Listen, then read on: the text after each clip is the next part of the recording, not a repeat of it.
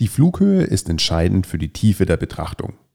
Heute in der Adlerperspektive Gerald Fischer, der Gründer und ehemalige Präsident des international führenden Medizintechnikunternehmens Fujifilm Network. Was ihn mehrmals zu einem der erfolgreichsten Unternehmer des Jahres gekürt hat, welche Rolle der Motorsport in seinem Leben spielt und wie er heute als Investor, Mentor und Coach seinen Alltag gestaltet, all das hört ihr in der heutigen Podcast-Folge.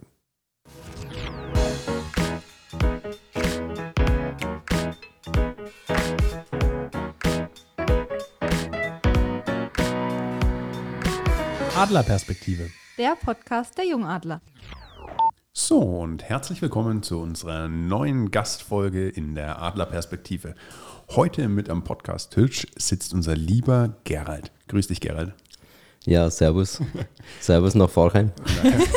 servus aus Höchstadt nach Vorheim. Ja. Äh, und natürlich äh, meine wunderbare Co-Moderatorin Luisa Herold. Servus, servus. Gerald hast du jetzt nur mit Vornamen, ne? Gerald Fischer. Gerald Fischer. Vollständigkeitshalber nachgereicht. nachgereicht. ja. In meinem Reisepass steht Gerald Josef Albin Fischer. Oh, vier Namen. Wie kommst du denn dazu? Tja. die, Eltern. Die ich habe, genau, ich habe einen Baden und mein Vater hat gesagt, mein Letztgeborener soll nur seinen Namen tragen. Okay, ja, geil. Okay, gut, einwandfrei. Ähm, Gerald, um dich ein bisschen äh, vorstellen zu können und äh, ja, eine Vorstellung zu bekommen, ähm, warum du bei uns im Podcast sitzt und warum wir uns unbedingt mit dir unterhalten wollten, ähm, würde ich dich einmal kurz bitten, ein paar Sätze mit äh, ja, zu dir und deiner Person zu sagen. Denn ich äh, kenne dich als sehr erfolgreichen Geschäftsführer einer sehr großen Firma in Höchstadt. Ist das auch da, wo du ursprünglich herkommst? Nein, also ich kam nicht geboren als Unternehmer, der erfolgreich war, sondern äh, ich bin geboren 66 in einer kleinen Ortschaft, äh, Nähe Adelsdorf, also die Ortschaft heißt Lauf. Okay. Da gibt es einen Laufer Keller zum Beispiel. Aber ja. es ist nicht Lauf in der Pegnitz, gell? Nee, es läuft bei Adelsdorf. Okay, also Adelsdorf. genau an der Landkreisgrenze zwischen Erlangen-Höchstadt und Vorheim. Okay. Oh. Ja. ja, da bin ich geboren, aufgewachsen. Ja, dann äh, ganz normal Schulbesuch, äh, Lehre, Lehre bei Scheffler. Ja, wollte eigentlich, ja, wollte eigentlich früher Kfz-Mechaniker Lehre machen und dann mal Rallyefahrer werden. Und mein Vater hat dann gesagt, ja, so ein Blödsinn magst du nicht, du gehst zum Scheffler. Also, okay. höre, höre ich, wie ich war. Ja, ja habe ich dann das befolgt, habe beim Scheffler eine Ausbildung als Maschinenschlosser begonnen, nach drei Jahren abgeschlossen. Ja, dann kam Fortbildung, dann kamen diverse Anstellungen bei Scheffler. Ja, insgesamt 17 Jahre war ich da und äh, die letzten acht Jahre davon war ich im Bereich äh, Konstruktion und Entwicklung Ventiltrieb, also Automotive-Bereich, komplette Neuentwicklungen, Innovationsbereich für Ventiltriebskomponenten und da speziell äh, variabler Ventiltrieb. Ja, und das war sehr schöner äh, Job und richtig anspruchsvolle Aufgabe, hat mir sehr gut gefallen, bis zu dem einen Punkt, äh, wo man dann quasi immer so Jahreszielgespräche mit seinen Vorgesetzten hat. Und dann sagt der Vorgesetzte, ja, Herr Fischer, äh, wenn es um Perspektiven geht, da schaut es momentan schlecht aus, weil äh, Sie haben eigentlich alles erreicht, weil Sie haben ja keinen akademischen Grad. Und das war dann so mit 30, verheiratet, zwei Kinder, Haus gebaut, irgendwie, ja, schon wegen, schon wegen derb, ja, und, äh, und dann fängt man an, ja, sich Gedanken zu machen. Mhm mit 30 dann quasi schon all das erreicht. Das ist schon heftig, wenn ich mir überlege, ich werde dieses Jahr 30. ja. Kein Haus, keine, keine Kinder, keine Frau. Naja, was, heißt, was heißt erreicht? Ja. ja der, der Punkt ist halt einfach der, äh, die Perspektiven mhm. in einem Konzernunternehmen ohne akademischen Grad waren halt zu dem Zeitpunkt einfach erschöpft. Ja. Würdest du oder, sagen, oder zumindest für diesen Vorgesetzten erschöpft. Okay, ja. Würdest du sagen, ist es heute auch noch so? Ich glaube ja. Das heißt ja. aber im Endeffekt, du hast dann, äh, welche Ausbildung hast du in der Schule abgeschlossen gehabt? Äh, Industriemeister und Betriebswirtschaft. Okay, und das ist dann quasi eine klassische Ausbildung nach Real- oder Hauptschule?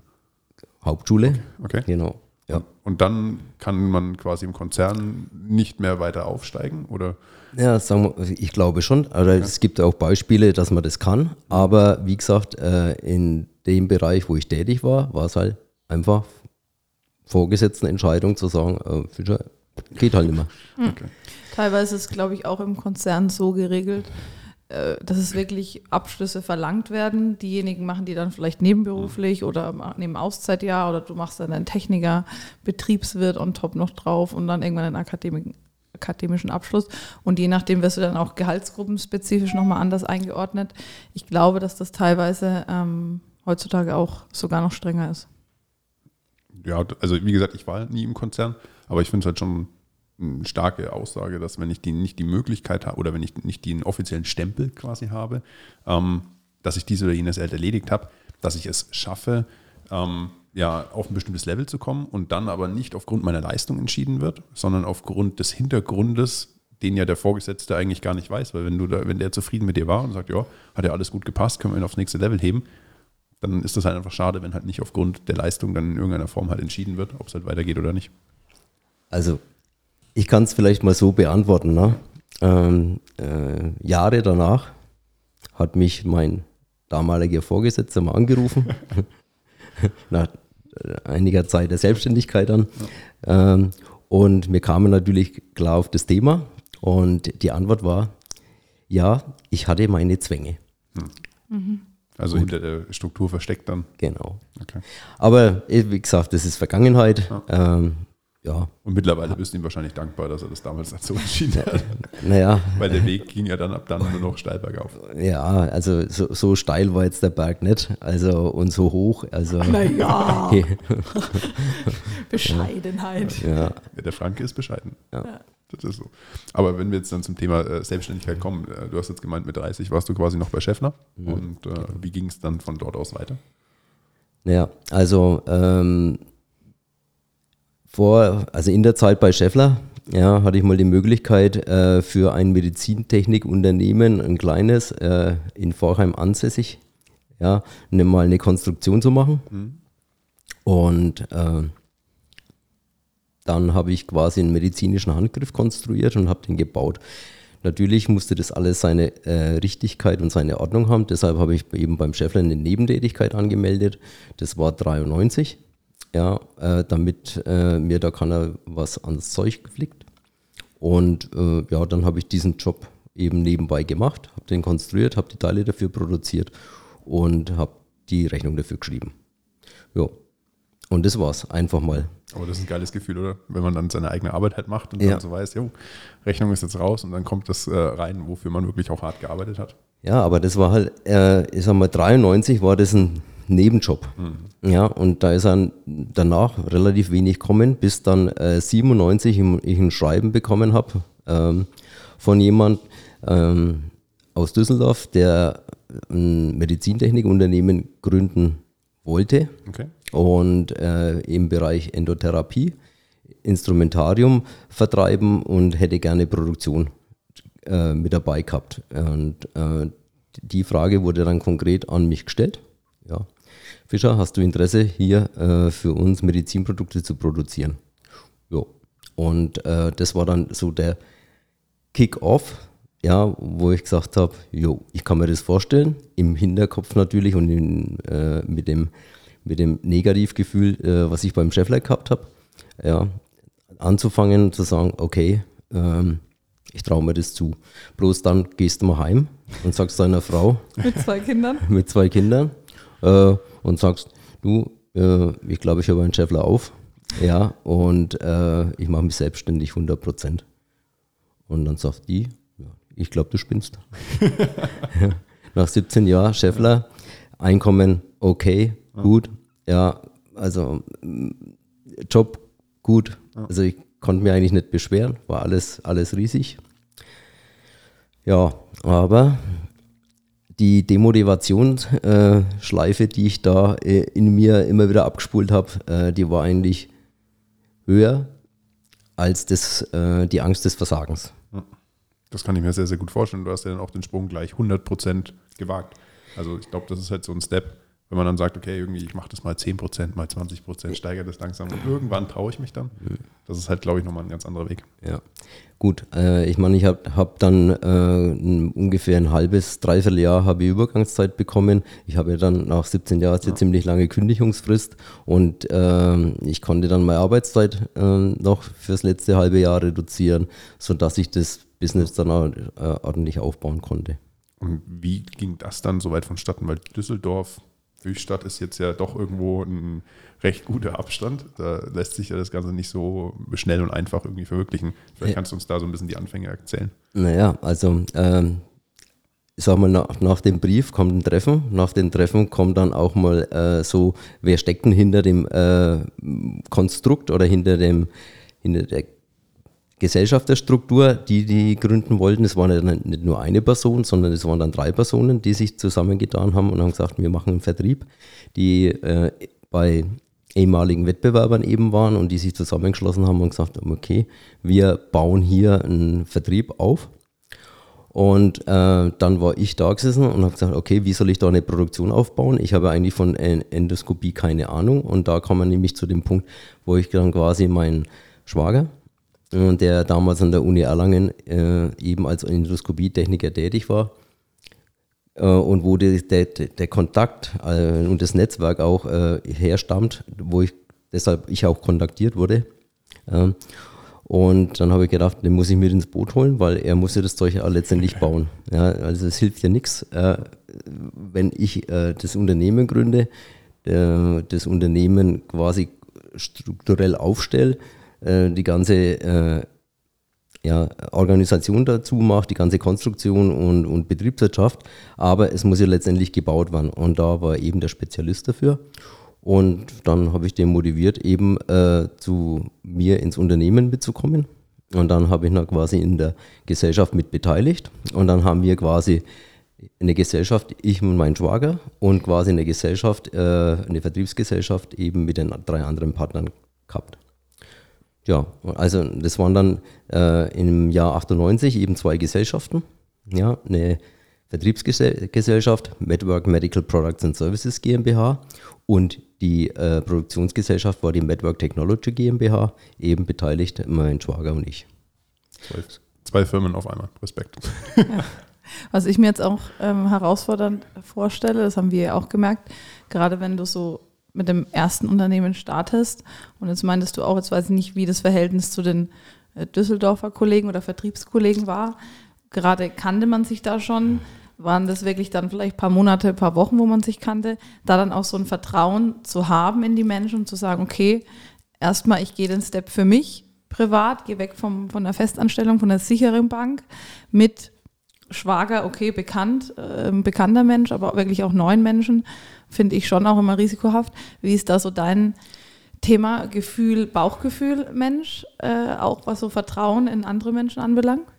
Ja, in der Tat. Also, mhm. äh, sagen wir, Erstgefühl ist Bauchgefühl und dann kommen, kommen erstmal im Nachhinein die ganzen rationalen Themen.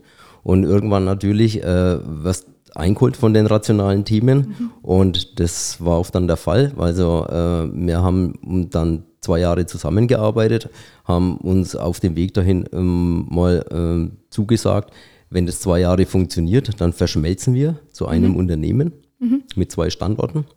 Und das wurde dann auch quasi 20, äh, stopp. 20, 2000. 2000. 2000. Ja, ja, 2000. Dann, dann umgesetzt. Also wir sind verschmolzen mhm. zu einem Unternehmen mit zwei Standorten, einem Vertriebsstandort und einem Produktionsstandort und äh, hatten dann quasi eine Gesellschafterstruktur mit fünf Gesellschaftern Boah. und fünf Geschäftsführern. Oh Gott! Also, Nico, ja. Wie, ja. Was wir ja schon mal zu zweit diskutieren. Ja, definitiv. Ja, ja und äh, ich meine, ich will jetzt auch nicht über äh, Internas und, und all die Kamellen da äh, erzählen, ja. Aber man kann so viel sagen, dass es natürlich in so einer Konstellation extrem schwierig wird. Mhm. Vor allem, äh, wenn äh, die Themen so weit auseinander sind äh, und dann, mh, mm, ich sag mal, die betriebswirtschaftlichen Einflüsse äh, das Unternehmen äh, steuern. So. Und man feststellen muss, dass für viele Sachen Geld ausgeben wird und für andere kein Geld da ist. Und ähm, ja, Vertrieb ist wichtig, aber äh, ich sag mal, Ertrag ist wichtiger. Ja, ja. Louis, siehst du? Wieso schaust du so rüber ja, weil, zu du, mir? weil du auch bei uns den Vertrieb machst und du willst immer hierfür und dafür und das brauche ich noch und hier noch und äh, ich sage immer, ja, wir müssen halt auch Geld verdienen. Genau. Also und das ist äh, mein Credo, Unternehmertum heißt, Louis habe ich dir schon mal ja, gesagt, na, was ist das Allerwichtigste? Du musst Geld verdienen. Ja. ja. Und dann kommst du natürlich an einen Punkt, ja, wenn du kein Geld mehr verdienst, wo geht die Reise hin? Und mhm. dann merkst du einfach, äh, ja, was passiert mit dir? Was passiert mit deinen ganzen äh, ja, Sicherheiten, die du in das Unternehmen eingebracht hast? Ja, mit Bürgschaften, äh, mit Verpfändung vom Haus und so weiter und so fort. Und äh, dann wirst du zum, ja, zur Kampfsau. Mhm. War das bei euch mal der Fall, weil du so, ja. weil du so mit Erfahrung quasi drauf sprichst? Ja. Also ihr musst, du musstest quasi auch in deine privaten Rücklagen so weit gehen, dass das Ganze weitergehen konnte. Ja, also wir haben äh, eben festgestellt äh, im Jahr 2000, also nach der Verschmelzung, relativ kurz danach, also äh, Ende 2000, Anfang 2001, ähm, dass äh, wir nahe an der Insolvenzgrenze sind. Mhm. Und ähm, stellt man sich die Frage, ja, wie geht es jetzt weiter, was macht man? Äh, und dann habe ich mit einem Lieferanten von uns mal gesprochen, der äh, Rohmaterialien geliefert hat, im speziellen Seile, die wir schwerpunktmäßig verarbeiten. Und ja, und aus dem Gespräch äh, ist dann entstanden, dass er sagt, ja, äh, Beteiligungen an, an einem Medizintechnikunternehmen, das interessiert mich sehr, äh, können wir auf jeden Fall drüber sprechen. Ja, und dann, daraus wurde dann quasi eine Beteiligung ja, von einem großen Unternehmen, äh, über 1000 Mitarbeiter zu der Zeit, äh, in vielen Ländern der Welt aktiv. Und äh, wie gesagt, der war dann als sogenannter Investor äh, bei uns im Unternehmen, hat sich quasi mit 50 Prozent beteiligt. Also ich kann das ja so offen sagen, ja. weil das ja alles nachlesbar ist. hat sich mit 50 Prozent bei uns beteiligt und somit äh, sind quasi auf die Altgründer ja, 10 Prozent jeweils verblieben. So, und dann äh, kam aber auch gleich eine äh, ganz klare Ansage äh, der Strukturveränderung. Die Organisation musste sich verändern. Also es gibt keine fünf Geschäftsführer mehr, ja, sondern nur noch zwei. Sondern sechs. Ja, ähm, und es gab klare Verantwortlichkeiten. Also die Erfahrung von einem mhm äh, Unternehmer äh, in einer gewissen Größenordnung hat dann geholfen, ähm, da bessere Strukturen reinzukriegen. Und das hat den einen schon nicht gefallen und er hat dann das äh, Unternehmen verlassen. Ja. Und kurze Zeit darauf hat er nächste das Unternehmen verlassen. Ja, und so dünnt sich dann der Gründerkreis aus. Ja. Und äh, am Ende, also bin ich als einziger von den Gründern übrig geblieben. Ja, und habe dann, äh, ich sag mal so, ab 2005, da waren zwar noch zwei Partner da, ja, aber ich habe dann äh, die alleinige Verantwortung für das Unternehmen gehabt und habe versucht, nach bestem Wissen und Gewissen sowohl technisch als auch betriebswirtschaftlich das Unternehmen zu formen. Ja, und ähm, ja, 2008 und 2012 haben wir dann die anderen zwei noch verabschiedet. Und dann 2008 haben wir dann schon mal groß investiert am Standort. Also wir haben dann irgendwann zentralisiert. Also das heißt zwei Standorte, den einen Standort in Düsseldorf aufgelöst, haben das in Höchstadt zentralisiert, äh, waren noch in gemieteten Räumen und dann haben wir 2008 entschieden, dass wir auf der grünen Wiese ein Verwaltungsproduktion- und Logistikgebäude bauen. Und das ist jetzt ja euer heutiger Standort, oder? Das ist unser heutiger Standort, ja. Der hat sich aber in der Zeit auch wieder weiterentwickelt, also sowohl von den Gebäudlichkeiten her äh, und auch von den technischen Möglichkeiten. Also wir haben uns nicht bloß äh, räumlich weiterentwickelt, sondern auch technologisch weiterentwickelt. Ja, und sind gewachsen auf äh, Unternehmensgröße von 150 Mitarbeiter und haben im Jahr 2019 äh, vor Merger äh, runde 24 Millionen Euro Umsatz erwirtschaftet. Und ich glaube, da kann man extrem stolz drauf sein, ähm, das Ganze schon so weit geschafft zu haben. Was mich jetzt im Kontrast natürlich dann direkt am Anfang halt mit interessiert, wie war es denn dann in dieser Gründungsphase, egal ob das dann mit den anderen war oder ohne oder mit Investor, hat da jemals jemand nach deiner Schulausbildung gefragt oder gesagt, ach, du Gerald, also ich glaube nicht, dass du mit der Ausbildung zum Geschäftsführer geeignet bist? Äh, das stand nie zum, zur Debatte, niemals. Äh, und ähm, ich sag mal, du hast ja dann äh, als Kunden sehr viel Akademiker, weil du hast ja mit Ärzten ja, und, und so weiter zu tun. Und mein großer Respekt von promovierten Menschen hat sich dadurch auch sehr verändert. ich glaube mal, wahrscheinlich etwas relativiert, oder? Ganz das genau, ja. Das sind auch nur Menschen, die äh, vielleicht in der Schule ein bisschen besser aufgepasst ja. haben oder damals mehr Zeit reingesteckt haben oder halt ihre Zeit dann auch fürs Lernen verwendet haben. Aber äh, ja, all das sind ganz normale Menschen wie du und ich auch, äh, die in ihrem Fachgebiet vielleicht wahnsinnig gut sind. Das ist auch super so, gar keine Frage. Wir brauchen sehr wichtige Ärzte, wir brauchen auch da Leute, die sich mit solchen Themen sehr, sehr tief beschäftigen. Aber ich denke mal, dass sie gegen einen guten Handwerker oder äh, jemanden, der äh, in seinem Fachgebiet einfach auch seine Passion mit an den Start bringt, in keinster Weise irgendwo zurückstehen müssen. Also in der Tat ist es so. Also jeder hat seine Berufung, ja, und seine Kompetenz und seine Möglichkeiten, äh, ob familiär geprägt oder persönlich geprägt. Und äh, jeder soll das tun, was er am besten kann. Ja, bin ich mir relativ sicher. Und äh, für dich hat sich das ja dann relativ schnell ja irgendwo entschieden, dass du zurückbleibst als letzter Gründer in diesem Unternehmen und ja auch irgendwie mal provokativ gesprochen den längsten Atem hattest, beziehungsweise die halt am sichersten war, dass das das Richtige für dich ist. Wie hat sich denn da dein Gefühl so aufgetan? War das in all der Zeit immer so, dass du gesagt hast, jo, also ich habe jetzt das gefunden, was ich machen möchte und ich bleibe da dran? Oder wie war da so ein bisschen die Gefühlslage oder die Entscheidung, wirklich nachdem einer nach dem anderen gegangen ist, wirklich einfach zu sagen, ja, ich bin hier richtig?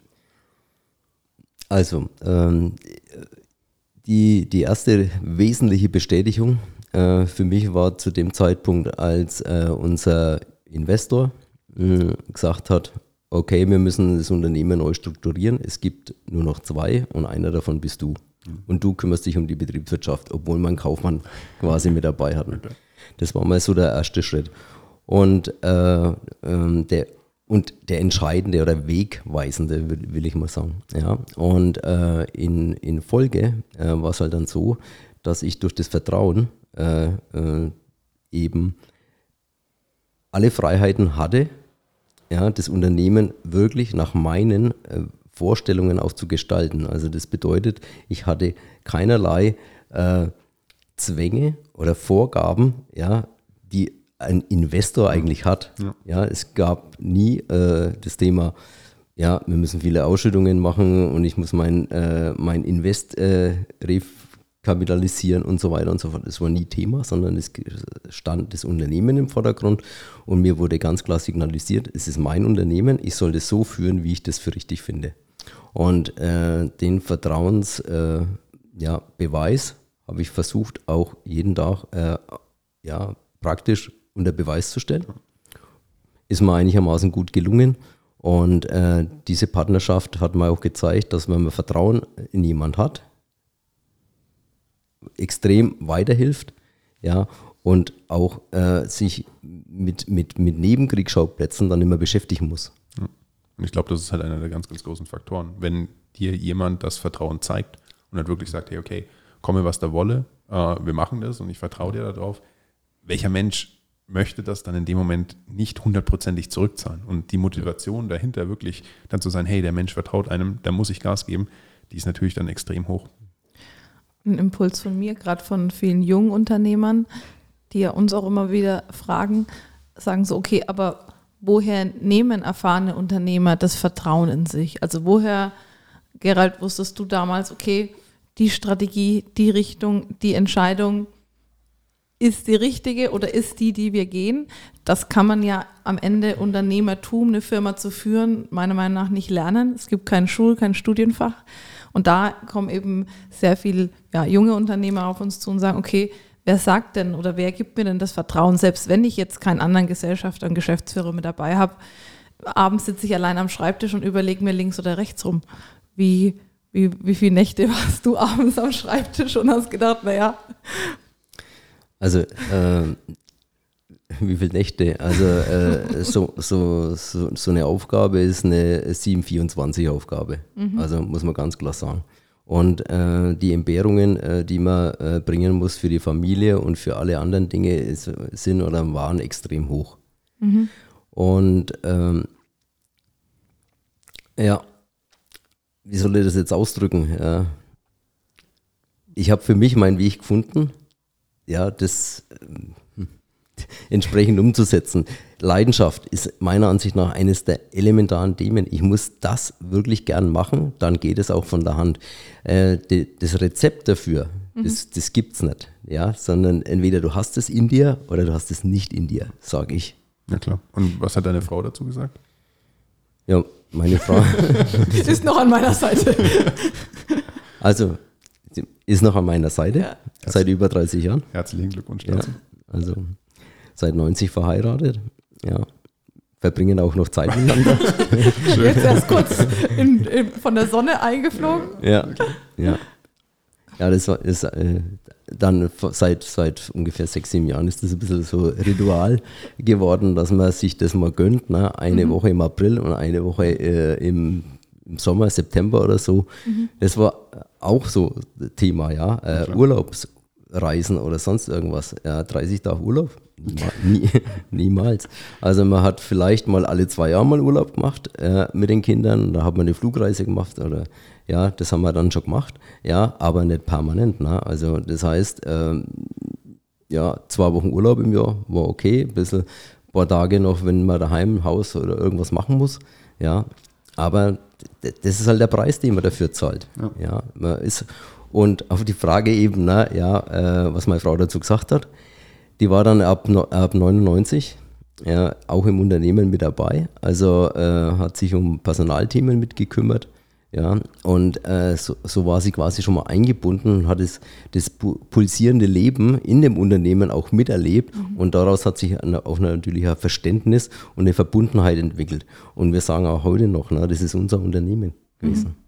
Ja, das ist natürlich dann sehr wertvoll. Birgt ja. natürlich irgendwo auch Gefahren, dass man, wenn man da berufliches und privates vielleicht zu sehr vermischt, dass es äh, permanent zu Hause irgendwie, dass es zu Hause da vielleicht nicht ganz so einfach ist. Aber auf der anderen Seite ist es natürlich schön, wenn man dann halt auch diese gemeinsamen Themen hat und gemeinsam über solche Themen diskutieren kann.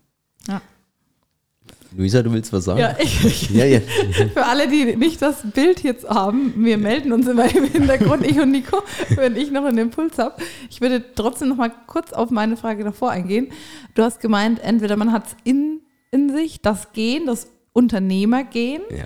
oder nicht. Das heißt, gerade jetzt auch, wenn wir dann in deinem Werdegang weiter fortschreiten, auch wo du jetzt stehst, was du jetzt vorhast, sagst du dennoch, ähm, du hast aus, aufgrund deiner Erfahrung ähm, die Fähigkeit, es anderen beizubringen oder zumindest Werkzeuge an die Hand zu geben, für ein Unternehmen zu führen? Ich glaube ja. Mhm. ja äh, glauben heißt nicht wissen. Ja, nicht wissen heißt dumm sein. Ne?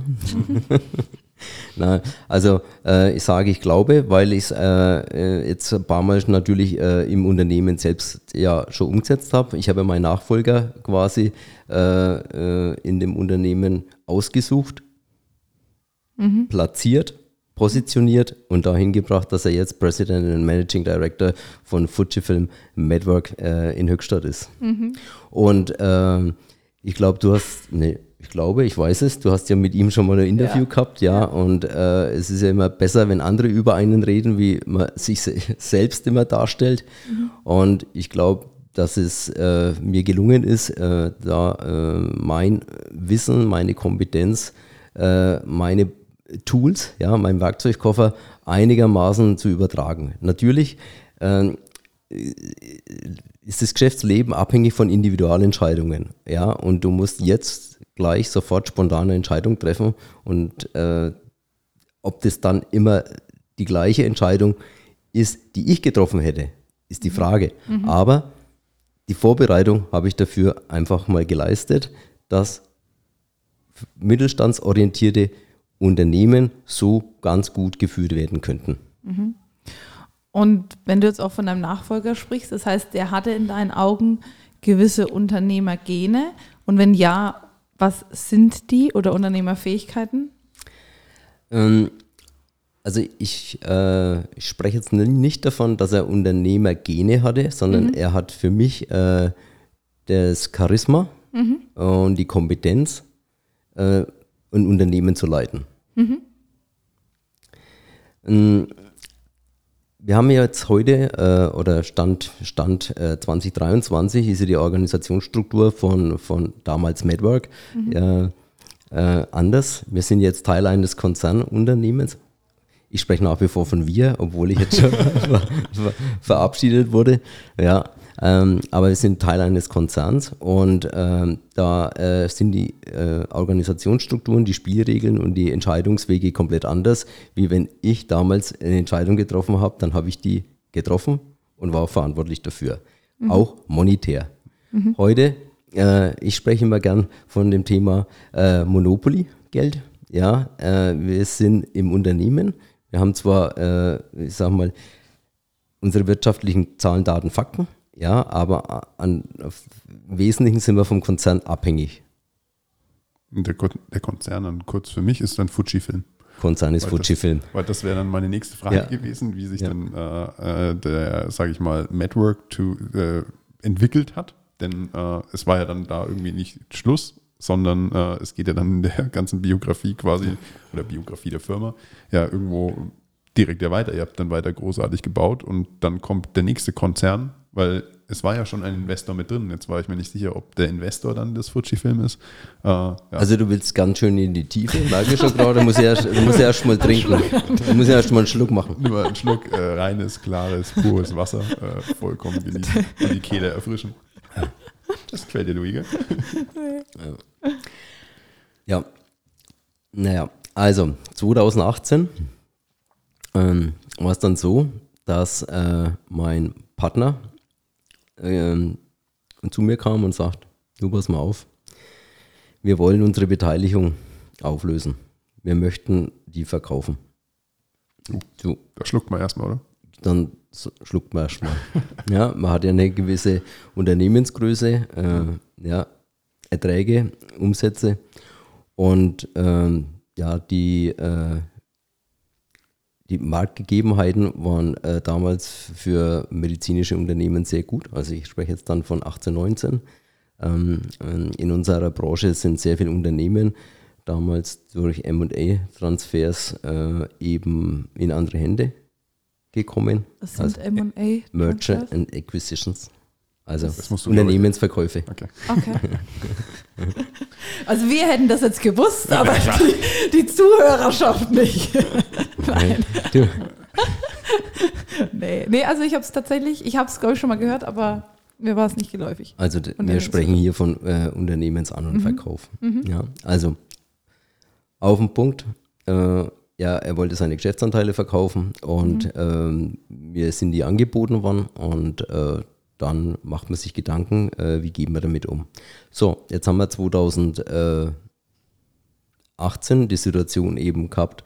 Ähm, es war noch kein Corona, mhm. ja, also und aber äh, es stand die äh, MDR schon an. Also das heißt, wir hatten eine neue neue Regulierung äh, für Medizinproduktehersteller, die sehr komplex erschien. Ähm, ja, äh, die Internationalisierung, äh, die Märkte aus China als produzierende Unternehmen waren immer wieder immer stärker. Also Großunternehmen äh, sind mit Großunternehmen verschmolzen. Also es war wahnsinnige Bewegung im Markt. Und, äh, und man macht sich dann schon mal Gedanken, ist man als Mittelständler überhaupt noch langfristig wettbewerbsfähig, mhm. preislich und äh, auch vom, vom Innovationsgrad her. Äh, wir sind, also mal ganz kurz zum Produkt, ja, oder Produktspektrum. Wir sind äh, Hersteller von endotherapeutischen Instrumentarium, also bedeutet äh, Disposables, also Einmalinstrumente für die Magen- und Darmspiegelung. Ähm, also das Produkt muss äh, gut funktionieren äh, und äh, es muss relativ günstig sein. Und ähm, das ist eben die Herausforderung, wenn du so einen starken Wettbewerb aus Asien hast äh, oder Großkonzerne äh, aus Japan, USA, die den Markt beherrschen. Ich spreche da von Boston Scientific, Olympus, mhm. äh, Steris, äh, mhm. Johnson Johnson und so weiter oh, und so fort. Ja. Mhm. ja, also äh, das sind ganz andere Unternehmensgrößen, äh, die ganz andere und weitaus größere Möglichkeiten haben, den Markt eben zu beherrschen. Mhm. Ja, und dann machst du halt mit deinen 150 Mann und dem, was du bis jetzt erreicht hast, auch Gedanken, wie wird die Zukunft sein. Gut, also kommen wir zurück, schnell mal. Also äh, ja, mein Partner will seine Geschäftsanteile verkaufen und dann geht man im Familienrat einfach damit um äh, und, und, bespricht das und sagt, okay, das ist die Situation. Äh, ich natürlich gleich äh, als... Mache ich. ich kaufe die. Ja. ja, also kaufen wir zurück. Dann grob mal über die Kaufpreissumme gesprochen. Okay. Muss ich doch nochmal überlegen. ja, also. Ist die ganz kurz auch noch, ähm, die Kaufpreissumme, ist die dann unter vier Augen oder ist, geht es dann wirklich über, äh, also Zahlen, Daten, Fakten, äh, wird ein geschätztes Unternehmen? Wie, wie läuft das ab? Für alle, die es nicht wissen, für alle Zuhörer. ja, auch in der Größenordnung. Wir haben jetzt ein kleines Unternehmen gekauft, da hat es der Steuerberater gemacht, kann man sagen, oder? Ja, Steuerberater und. Hat sich das angeschaut? Was hat er geguckt, Nico? Du kennst dich da besser aus. Da die Umsätze? Ja, Im Endeffekt hat alles um Seitenlisten, die Umsätze, die Geschäftsberichte und Co. Und dann hat man sich halt entschlossen, was man dafür bezahlen möchte. Genau, und drum in so einer Größenordnung wie bei euch, wer hat dann da den Preis bestimmt? ich. Sehr gut. Ja. Okay. Also, äh, nein, also es war so, äh, es ging ja erstmal um die Geschäftsanteile von meinem Partner äh, und er hat sich einen gewissen Sockelbetrag vorgestellt mhm. und äh, mit dem Sockelbetrag bin ich quasi erstmal hergegangen und gesagt, ich mache mir, ich überlege oder wir überlegen im Familienkreis, mhm. weil ja wir dann schon im Familienkreis auch die Beteiligten waren, weil wir haben äh, irgendwann 2014 äh, eine KG gegründet, eine Familien-KG und da war die Familien-KG in der Network beteiligt. Mhm. Und dementsprechend waren die Kinder auch schon in der KG äh, mhm. mit Gesellschafter. Und ähm, da haben wir im Familienrat eben besprochen, wie wir damit umgehen. So, und äh, ja, Kurzfassung ist, wir haben uns entschieden, nicht die Geschäftsanteile zu kaufen. Und ich hatte dann die Möglichkeit äh, bekommen von meinem Partner, der hat gesagt, okay, such du den richtigen Partner für dich aus. Ja, ob Investor, reiner Finanzinvestor, ob Strategiepartner oder wie, wie auch immer. Du musst es entscheiden, du bist der Verbleibende. Also äh, ich möchte den Sockelbetrag haben und äh, dann alles andere liegt an dir. Ja, und dann äh, bin ich aktiv. Also ich habe da keinen Berater gehabt. Also ich arbeite seit 2000 äh, mit einer äh, Steuerwirtschaftsprüfungskanzlei aus Düsseldorf zusammen ja, sehr gern, erfolgreich. Und ähm, das war mein Berater, ja, und, äh, und mit dem habe ich mich immer ausgetauscht.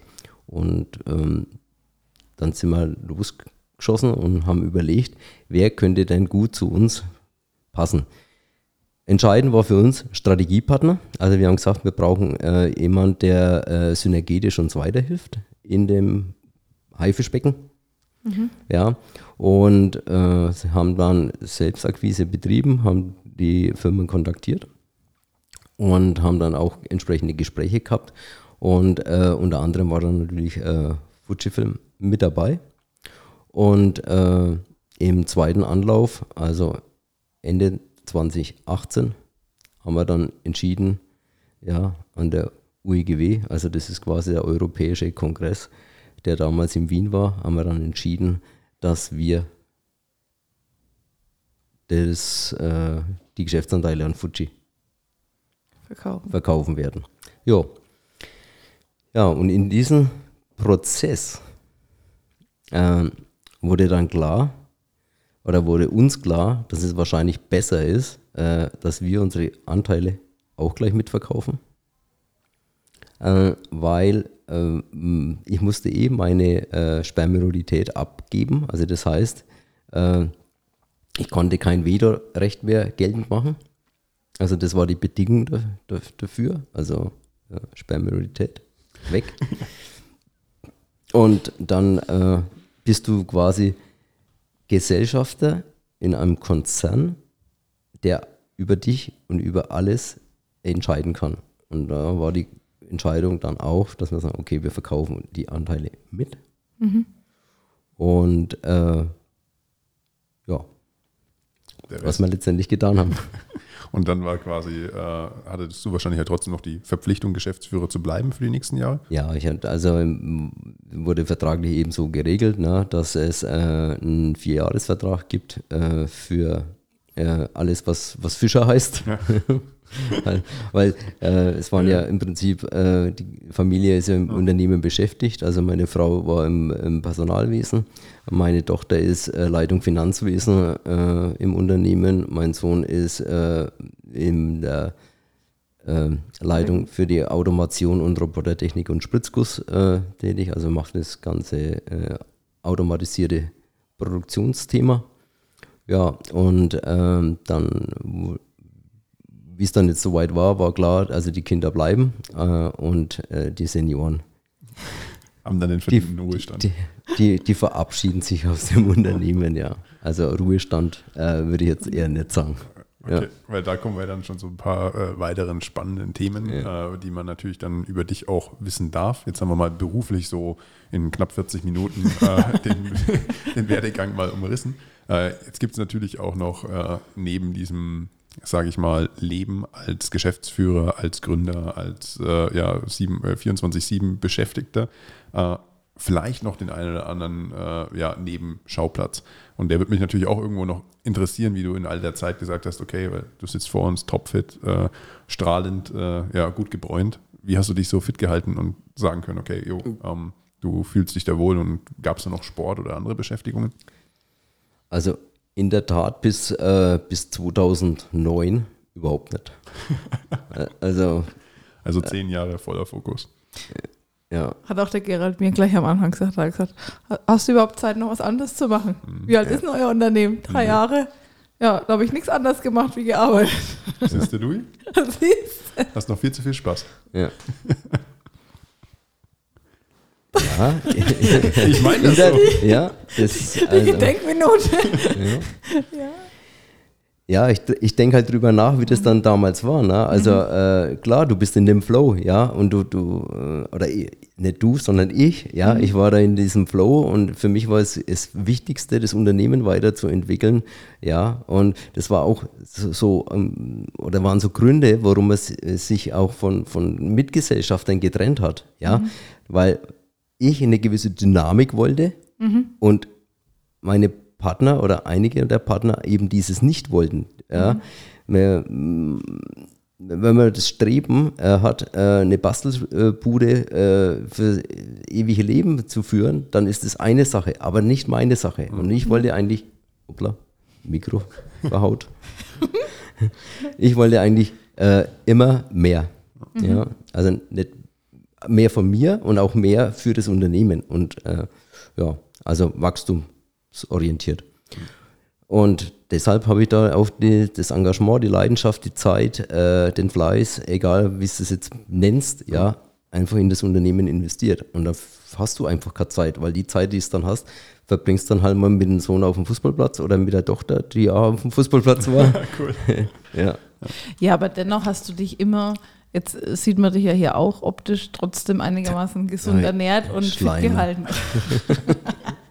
naja, weil die Gesundheit ist ja trotzdem ja. das A und O. Da ja. kannst du so viel Dynamik und Wachstum und Co. anstreben, trotzdem musst du ja auf dich achten.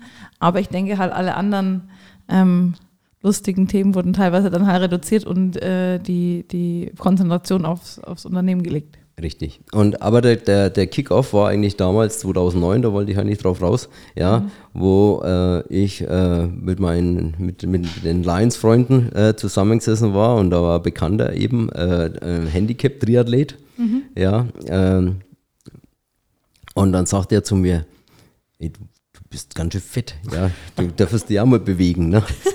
Ja, und das war eigentlich so der Kick-Off und da sind wir in, im, im ich glaube im Oktober 2009 äh, hat er gesagt, also ich komme, ich hole die ab zum Laufen, ne? Und dann äh, gehen wir mal. Also ich, äh, die Turnschuhe irgendwo rausgeholt, irgendeine äh, Jogginghosen und dann äh, sind wir da losgelaufen, von mir daheim weg. Mhm. Und wir waren eigentlich schon von der Ortschaft draußen, musste schon wieder gehen. ja, also äh, Krass. Da, und das war so der, der Anfang, mhm. ja, wo ich dann gesagt habe, okay, äh, wenn, wenn, wenn, du so schlecht äh, beieinander bist, ja, konditionell, äh, da musst du was machen. Okay, und durch ihn bin ich dann quasi äh, zum Ausdauersport, also zum Laufen und dann zum, später zum Schwimmen, dann zum Radfahren und ja, kompakt Triathlon gekommen und habe dann, äh, wir haben dann ja damals äh, 2011 war es glaube ich, ja, den ersten äh, Medwerk Triathlon in Höchstadt Ach, äh, cool. gemeinsam organisiert. Also ja, so ist das auch geboren worden. Ja, und habe dann bis ja, 2017 ja, mhm. aktiv Triathlonsport betrieben. Äh, habe dann auch einen Personal Trainer gehabt, ja, der mich da begleitet hat. Und äh, ich muss sagen, das war äh, ganz wichtig, wichtige Zeit auch. Ja.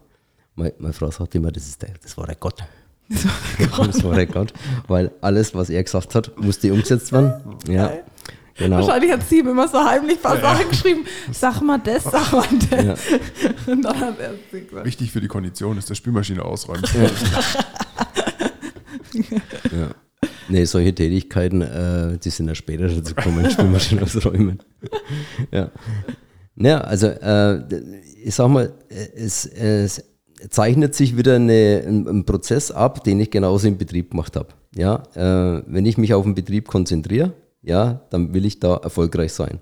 Wenn ich mir dann sage, ich mache Triathlonsport und ich will dieses Ziel erreichen, dann wird dieses Ziel erreicht. Dann, dann versuche ich auch alles dafür zu tun, um dieses Ziel zu erreichen. Und äh, bei, bei äh, ich sag mal, bei, bei Triathlon ist es einfach so, dass es eine komplexe Sportart ist, ja, äh, und du musst sehr viel Zeit investieren und du musst es auch äh, strukturell richtig anfassen. Also du kannst nicht einfach loslaufen und losfahren und losschwimmen, sondern du musst es einfach mit einem ordentlichen Plan ja, und mit einer Umsetzungskontrolle natürlich durchführen. Es ist genauso wie in der Firma. Ja. Also du musst wissen, was du willst und da musst du natürlich deine Steuertools äh, immer wieder im Blick haben, äh, ob, du das, ob das richtig ist. Ja, ja Ironman, äh, Halbdistanz absolviert, äh, in einer guten Zeit, alles okay. Äh, immer wieder trainiert, trainiere nach wie vor. Äh, die mache regelmäßig Krafttraining, gehe zum Schwimmen, gehe laufen, äh, aufs Rad. Ja, also wenn die Zeit, jetzt wird es wahrscheinlich wieder ein bisschen mehr, ja, äh, dass ich mal wieder den Fitnesslevel erhöhe. ja, Nee, aber man muss ja sagen, äh, alles hat seine Zeit. Ne? Also wenn man mal so, so äh, Ende 40 und 50 ist, ja, dann äh, geht es alles noch, ich sag mal, leichter von der Hand. Jetzt, wenn man Richtung 60 geht, muss man schon wesentlich mehr aufwenden, um gewisse Levels zu, zu, zu halten. Ja? Mhm. Und, und da ist halt die Frage, was will man denn eigentlich noch? Ja, und äh, ja, und das war das, ist das eine äh, Thema, was mich so begleitet hat und auch nach wie vor begleitet. Ähm, und äh, das zweite ist der, ist der Rennsport. Ja, also aus meiner Zeit von Scheffler, ja, habe ich hier ein, ein, cooles, cooles Projekt gehabt. Das war äh, quasi variables Schaltelement für einen Porsche entwickelt. Ja, äh, das war mein Produkt, mein Projekt, da habe ich mich darum gekümmert. Und, äh, und irgendwann habe ich dann gesagt, ja, wenn ich einmal Geld verdiene, ja, dann, dann kaufe ich mir einen neuen Elfer. Dann kaufe ich mir einen neuen Elfer mit meinem ja. Produkt in Teil. Genau, dann kaufe ich mir einen neuen Elfer. Ja. Ja, und dann kann ich auch sagen, ja, 2014 war es dann soweit. Ja, also, Kurz rechnen. ja, ja, also hat schon ein wenig gedauert, ja. Das, also, das finde ich auch immer wichtig nochmal, ähm, bevor du weiter erzählst. Gerade auch die jungen, enthusiastischen Unternehmer oder Leute mit Ideen, Menschen ja. mit Ideen, ähm, die dann auch teilweise ja schon bei uns auch hier in der Tür stehen und sagen, okay, in zwei, drei Jahren stehen die siebenstelligen Umsätze auf meinem Konto und Nico dann immer die Augen rollt und sagt, ja. ja, ja. Also auch da wirklich mal abzuholen, okay, ja, man, es gibt Erfolg, auch den finanziellen, vielleicht auch auf der privaten Seite, aber alles ähm, zu seiner Zeit und eben auch nach etlichen Jahren von Disziplin und Verzicht. Fasst du dir gerade selber in die Nase? Oder? Nö. Okay. Ja, ich denke denk nicht drum. ja, also ist wirklich so, also das war eben die Zeit, wo ich dann gesagt habe, okay, und auch abgestimmt mit, mit Frau, ne? Ja, mhm. ja darf ich? Darf, ja, ja, ja. Und ähm, dann habe ich mir das Auto gekauft, ja. Und äh, ja, und dann hat es irgendwann Nachwuchs bekommen. Oh, das ist aber praktisch. und mit dem Nachwuchsfahrzeug oder mit dem äh, neuen Modell dann, äh, das war ein GD3, äh, war ich dann auf Rennstrecke mal, also ist ein Straßenauto. Und ja, aus dieser Rennstreckenerfahrung ist dann äh, 2019 äh, erstes äh, GD4 Clubsportfahrzeug geworden und äh, 20 dann Coverauto und ja. Wie die sich vermehren, man frei praktisch, oder? ja. Qualität so zieht Qualität an, habe ja. ich gestern gelernt. Ja, es ist immer so ein Zyklus, alle zwei Jahre oder sowas, oder? Mm, ja, okay. La, la, lassen wir das Thema, ja. Also das interessiert wahrscheinlich die Hörer nicht. Nee, naja, aber ja. woher kommt dann die äh, Leidenschaft zum Rennsport? Denn äh, so ein Auto ist ja jetzt nicht gerade das günstigste. Und was den Unterhalt angeht, glaube ich jetzt auch nicht unbedingt. Ähm, wie hat man das? War das eine Art Belohnung für dich, für deine Arbeit? Oder hast du da noch einen tieferen Sinn dahinter gesehen? Ja, sagen wir mal so, ne? ich, ich habe dann, äh, oder mich hat es wieder eingeholt, was ich eigentlich früher mal äh, machen wollte, Kfz-Mechaniker und Rallyefahren und äh, das mit dem Rallyefahren hat nicht geklappt, jetzt machen wir es halt auf der Straße. Und äh, ich habe dann irgendwann gesagt, okay, was, was soll der ganze Erfolg, was soll äh, das Ganze, äh, was man sich erarbeitet hat, wenn man nicht sich dafür belohnt. Also es ist eine, eine Belohnung und äh, es macht Spaß, es ist Leidenschaft auch in dem äh, Segment mit dabei. Äh, es kommt dann noch dazu, dass mein, mein Junior mit dabei ist, also der fährt auch äh, mit mir. Also ich habe ihn quasi angesteckt. Er war mal mit dabei in Leipzig auf der Strecke. Äh, er mit der Mama ihren Boxster äh, und ich mit dem GD3. Und der war fast so schnell unterwegs wie ich. Ja, oder wir waren fast gleich schnell.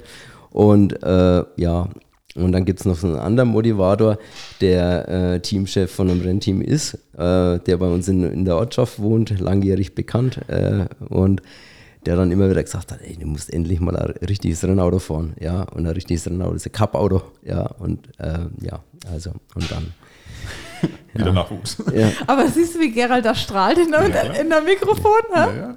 ja, ist, ja, ist halt einfach geil. Ja. Um das mal so auszudrücken. Ja. ja.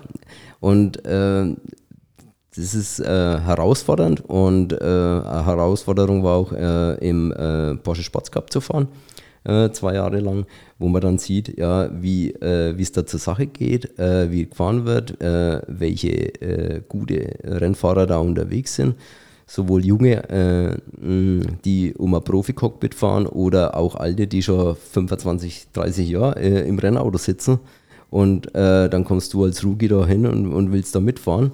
Ja, und zuerst äh, bis 10 Sekunden hinterher und irgendwann bist halt bloß nur 5 Sekunden oder 3 Sekunden hinter, hinter den Schnellen. Und dann merkst du, wie es sich weiterentwickelst, ja, und auch da, ja, arbeiten wir auch mit einem Coach, ja, und wir sagen, okay, also, wie ich es vorhin gesagt habe, ja, du, du, du kannst nicht alles von jetzt auf gleich selber, ja, und äh, das ist wie, wie Skifahren dann, ja, Du kannst dir selber Skifahren beibringen, aber wenn du mit dem Skilehrer äh, fährst, ja, geht es halt schneller und qualitativer. Ja, und äh, genauso ist es im, im Sport. Ja, wenn du einen Coach hast, der sein Handwerk versteht, ja, das ist das Entscheidende, und mit dem du gut kannst, ja, dann bringt er dich halt einfach schneller zum Ziel und mhm. mit weniger Schmerzen und Verletzungen oder Schäden in letzteren. Ja. Und äh, das ist uns jetzt in der Zeit, in der wir den Sport betreiben, gelungen. Also wir haben äh, viele äh, Rennkilometer absolviert äh, in Deutschland, äh, im Ausland. Äh, wir waren in, in Portugal, in Spanien auf Rennstrecken unterwegs, haben Wintervorbereitungen gemacht. So. Und, und wir haben noch keinen signifikanten Schaden an einem Fahrzeug gehabt, also keinen großen Unfall oder so.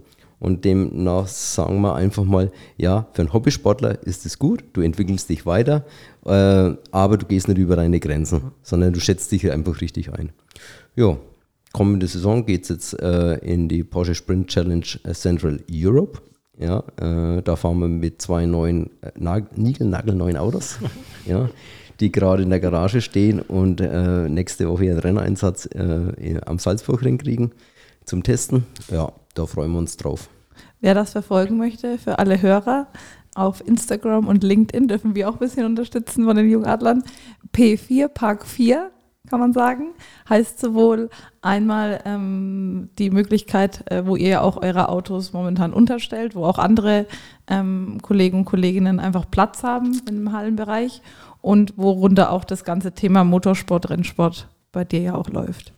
Korrekt, ja. Also es gibt die Park 4 GmbH, äh, ansässig in Höchstadt. Wir vermieten äh, Stellplätze für exklusive Fahrzeuge, also äh, in optionalen äh, Stellplatzgrößen. Ähm, die Hallen sind äh, temperiert, im Winter geheizt, im Sommer gekühlt. Wir haben elektronisches äh, Zugangssystem, wir haben Alarm- und Videoüberwachung, ja, sodass quasi die Schätzchen eigentlich gut aufgekommen sind. Da bin ich mir ziemlich sicher. Wir haben, wir haben immer sehr viel, haben, momentan geht es sehr viel um äh, das, was lieb und teuer ist, alles aufzubewahren, ne? egal welche Größenordnung. ja, und beim Gerald sind die Größen größer. Die passen in kein Schließfach. Ja. Zumindest in kein standardmäßiges. Gut, vielleicht zusammenzufassen. Äh, wir haben jetzt so ein bisschen deine komplette Biografie ja mal mitbekommen. Wir haben gesehen, ja. äh, wie sich eine, ein kleines Einzelunternehmen hin zu einer, zu einer zweifachen GmbH, hin zu einer fusionierten, zu einer investierten und dann zum Schluss von einem Konzern übernommenen GmbH ja entwickelt hat. Das hast du jetzt echt schön formuliert. äh, kannst du mal das zusammenschreiben? Freilich. Dann, äh, wie im Endeffekt du mit vielen Gesellschaftern hin zu alleinigen Gesellschafter wurdest und dann zum Schluss aber auch gesagt hast, okay, ähm, an einem bestimmten Punkt ist dann auch äh, das Ganze erreicht, was du erreichen wolltest. Vielleicht können wir dann äh, ja mit deinen sportlichen Karrieren, wo wir schon gesehen haben, wie du dich vielleicht noch in Zukunft auch noch weiterentwickeln möchtest, vielleicht sehen wir dich irgendwann auf dem Podium, der Challenge Rot oder so, mal gucken. Oder äh, ja, ganz, ganz weit vorne beim, äh, beim Rennfahren. Vielleicht kannst du uns noch einen Ausblick geben, was äh, Gerald Fischer noch so vorhat in seinen äh, ja, jungen Jahren. In seinen jungen ja. Jahren. danke, danke, danke. Ja, ja. Was kommt da noch? Was kommt? Ähm, ja. Also mit, mit eurer Hilfe, mit eurer Hilfe, ja, äh, von den Jungadlern, äh, Apropos Jungadler, ne? also äh, ihr wisst schon, ne, dass ich auch mal über das Thema Adlerperspektive äh, in meinem Business spreche. Ich, ich spreche immer, also nicht von der Adlerperspektive, sondern von der Flughöhe. Ja, Flughöhe der Betrachtung. Ähm, und da kommen wir vielleicht zum Thema. Ähm, ähm, ich habe mal überlegt, ja, jetzt aufzuhören mit ja, ist auch jetzt mal Mitte 50. Anfang Mitte 50. Na, Anfang nicht. Mitte. Wie die Louis sagen würde, Anfang Mitte 30. Ja. Muss man immer auch so Fragebögen, kreuzt du immer an, Anfang Mitte 50. Also kreuze ich das immer an. Nein, mit 50? Kreuzt du an oder was? nee, stimmt nicht. Also, mhm. äh, was, was, ich kann jetzt nicht aufhören, äh, habe jetzt nicht äh, mit der Park 4, äh, das ist kein Fulltime-Business mhm. Äh, und äh, habe mir überlegt, was, was was, was kann ich denn gut? Ja? Und äh, wenn man sich da reflektiert, dann stellt man fest, ja, man kann eigentlich ganz gut Unternehmen entwickeln. Und wie kann man das entwickeln? Indem man es analysiert und dann zusammen mit der Zielorientierung einen Maßnahmenplan erstellt, mhm. um genau diese Ziele zu erreichen. Und das ist völlig egal, ob ich wachsen will oder ob ich schrumpfen will oder ob ich mehr Ertrag haben will oder ob ich meine Belegschaft äh, erweitern, reduzieren will. Es kommt immer auf das Ziel an. Ja? Und äh, dass man dann das analysiert und dann mit der Analyse in einen Prozess einsteigt, um dann das Unternehmen dahin zu bringen. Und das ist mir in den letzten 20 Jahren gut gelungen und ich glaube, dass ich da einigen Unternehmen äh, helfen kann, äh, sowas umzusetzen. Also ich behaupte mal von mir, ich habe die Analysefähigkeit kombiniert mit einem Prozessdenken und einer Prozessanwendung. Sehr gut ausgedrückt. Louis, wenn du den Finger einmal hebst, mhm. dann darfst du auch weitermachen. ja, ich habe gewartet, bis Gerhard fertig ist. Weil ich habe zu dem Thema noch eine Frage das ist ja der Ausblick, auch wo wir, äh, wo wir mit unterstützen oder wo Gerald auch ja. ähm, erreichbar ist, wer da Interesse hat oder auch Herausforderungen in seinem Unternehmen oder sich einfach auch mal treffen will. Da hast du ja auch gesagt, ja. erstmal ein lockerer Austausch. Ähm, glaube ich, ist Erstkontakt entweder über die Homepage fischergerald.de oder bei LinkedIn. Ähm, Gerald Fischer auch sehr aktiv, da könnt ihr gerne auch Gerald schreiben. Wer auch über uns kommt, über unser Netzwerk, wir können da auch gerne den Kontakt herstellen. Jetzt habe ich noch eine Frage persönlich auch an dich, Gerald. Das heißt, ist für dich ausgeschlossen, ein eigenes Unternehmen nochmal zu gründen, aufzukaufen? Oder wenn jetzt junge, enthusiastische Jungunternehmer sagen, hey Gerald, ich habe da eine Idee, wärst du mit an Bord? Also ich, ich sage zu allen Punkten ja. ist ausgeschlossen oder ist nicht ausgeschlossen? Ist nicht ausgeschlossen. Oh. Nee, also ist genau der springende Punkt. Also mhm. äh, wie wir es ja auch so beschrieben haben auf LinkedIn, Investor, mhm. also ich kann mir das durchaus vorstellen, auch in ein Unternehmen zu investieren oder zu kaufen oder ähm, anderweitig mich zu, äh, ja, beteiligen. Zu, zu, beteiligen ja, äh, oder zu engagieren auch. Ähm, mhm. Aber es muss einfach vom Matching her passen. Äh, mhm. wie wir vorhin schon mal gesagt haben, wenn das Bauchgefühl mhm. passt und die Menschen dazu passen, dann mhm. äh, kann ich mir das durchaus vorstellen. Mhm. Weil das Gehen kriegst du aus ihm nicht raus. Das ist einfach da, das Unternehmergehen. Und wenn da sich Möglichkeiten anbieten, ich glaube, dann wird es schon sehr schwer, äh, da jemanden komplett ja, die Füße ruhig halten zu lassen und zu sagen, nee, habe ich jetzt keine Lust mehr. Ja. Ich glaube, dann, dann hört man auch irgendwann auf, da so wirklich dran zu glauben und zu machen. Ja, aber man muss trotzdem die Gelassenheit haben, äh, das auch nicht zu tun, äh, nicht zu forcieren, sondern es muss einfach automatisch kommen. Ja. ja. ja. Also, weil wenn man mit Zwang jetzt dahinterher ist, äh, irgendwas zu suchen, dann wird es nicht funktionieren. Ja, also ist meine Meinung. Ja. Ich glaube ja. auch nicht, dass du das finden kannst, aber ich glaube, wenn die Chance sich halt bietet und du ein gutes Bauchgefühl hast, dann ja. wird es schon sehr schwer zu sagen, nein. Und ich glaube auch, wie wir es ja auch hatten, ich glaube, deine Frau kennt dich auch mittlerweile gut genug, dass sie dann sagt, ja, ist vielleicht ganz gut, wenn er wieder eine Beschäftigung hat. Ja.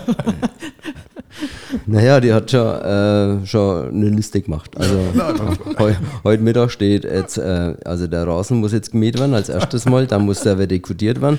Äh, eine neue Wäschespinne äh, ist gerade geholt worden, die muss äh, montiert werden. Ja, also. Also es wird. Es, ja. Es wird ja. also definitiv nicht langweilig und. Äh, ja, aber das war es ja vorher auch nicht. Naja. Also es. Kann ja sein, dass du gesagt hast, also die Wäschespinne äh, fordert dich jetzt mehr als vielleicht die komplette Strukturierung, weil es vielleicht einfach viel mehr in deinem äh, mittleren Gen liegt und du dich da in der Komfortzone bewegst. Also äh, ja, ich, ich mache beides gern. Also ich äh, arbeite was äh, handwerklich, also wir schrauben an den Rennautos selber rum und, und äh, also mir ist da, äh, ich bin mir für nichts zu schade. Also es wird alles gemacht. Und wenn ich das noch richtig von LinkedIn weiß, hast du ja gepostet gehabt, äh, du bist mit einer Hands-on-Mentalität geboren ja. und möchtest die auch weitertreiben. Und ich glaube, das ist auch das, was dich sehr, sehr gut beschreibt, dass du ja wirklich am Anfang selber alles gezeichnet und konstruiert hast, äh, dass du natürlich auch geprägt durch eine Ausbildung und durch die ganzen handwerklichen Geschicke ähm, da viel mitgenommen hast und aber mit sehr, sehr viel logischem Menschenverstand es geschafft hast, eine große Firma aufzubauen, diese wirklich auch ja, am Markt zu etablieren, zum Schluss an einen Konzern zu verkaufen und äh, für dich dann auch irgendwo damit einen sehr, sehr guten äh, Schlusspunkt, zumindest in dem Kapitel, setzen zu können, wo du einfach weißt, du hast was Großartiges geschaffen und hast noch Lust, äh, wirklich viel weitere Themen irgendwie mit aufzunehmen und äh, noch mit anzugreifen. Und ich glaube, wenn man äh, ja, das dann in deiner Position soweit irgendwas sagen kann, dann glaube ich, hat man in seinem Leben schon sehr, sehr viel richtig gemacht. Und äh, ja, da können wir uns als junge Unternehmer definitiv noch eine Scheibe von abschneiden und äh, ja, können uns dann recht herzlich da auch für den Einblick bedanken, dass du das mit uns soweit geteilt hast. Louis hatte schon gemeint, wo man dich so überall erreichen kann, falls der eine oder andere nochmal mehr Input hat. Danke für die Werbung. gerne. Dann äh, könnt ihr gerne über uns oder über Gerald äh, das Ganze kontaktieren. Und ich möchte mich dann auch bei der lieben Louis bedanken, dass sie gerne. mit dem Podcast mit dabei war. Und wir hören uns dann spätestens in der nächsten Folge. Macht's gut, ihr Lieben. Tschüss. Danke, Gerald. Ja, danke euch. Ja, Nick, Louis. ja, bis demnächst. Bis und äh, die Hörer, ciao, ciao. Tschüss. Adlerperspektive. Der Podcast von den Jungadlern.